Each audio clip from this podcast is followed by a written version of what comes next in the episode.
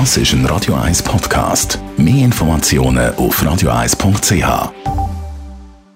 Espresso, Latte Macchiato oder lieber ein Cappuccino? Es ist Zeit für die Radio 1 Kaffeepause mit der Serafina Loginbühl. Präsentiert von der Kaffeezentrale. Kaffee für Gourmets. www.kaffeezentrale.ch Woher kommt der Name Mokka? Weisst nicht, keine Ahnung. Ich habe überhaupt keine Ja, Ahnung. keine Ahnung. Aber darum haben wir die Serafina. Loginbühl. Ja, warm, warm, warm.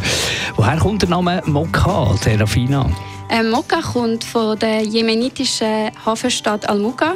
Also Jemen war so ein äh, Kaffeezentrum im 15. Jahrhundert und von dort aus ist eigentlich der ganze Kaffee in die arabische Welt und der Rest der Welt gekommen. Gute Verbindung macht heutzutage wahrscheinlich niemand mehr.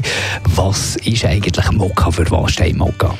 Mokka ist eigentlich, man tut da den Kaffee, den Kaffee mahlen und dann in eine Ibrik. Ibrik ist so eine Kupfermessingkanne mit einem langen Griff. Und dort drin tut man dann den Kaffee mit Wasser und Zucker aufkochen. Dann tut man den Schaum entfernen und tut den Kaffee nochmal zurück auf den Herd.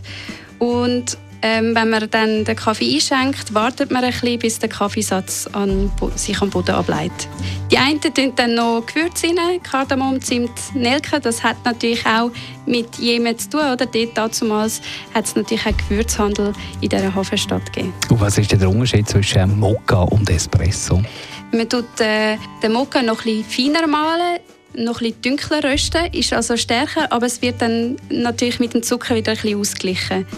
Der Espresso wird normalerweise mit einer Kaffeemaschine zubereitet. Man hat also dort auch einen gewissen Druck.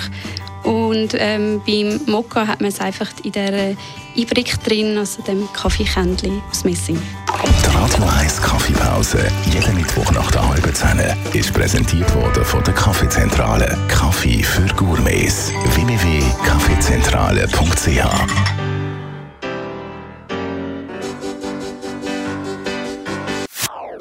Das ist ein Radio 1 Podcast. Mehr Informationen auf radio1.ch.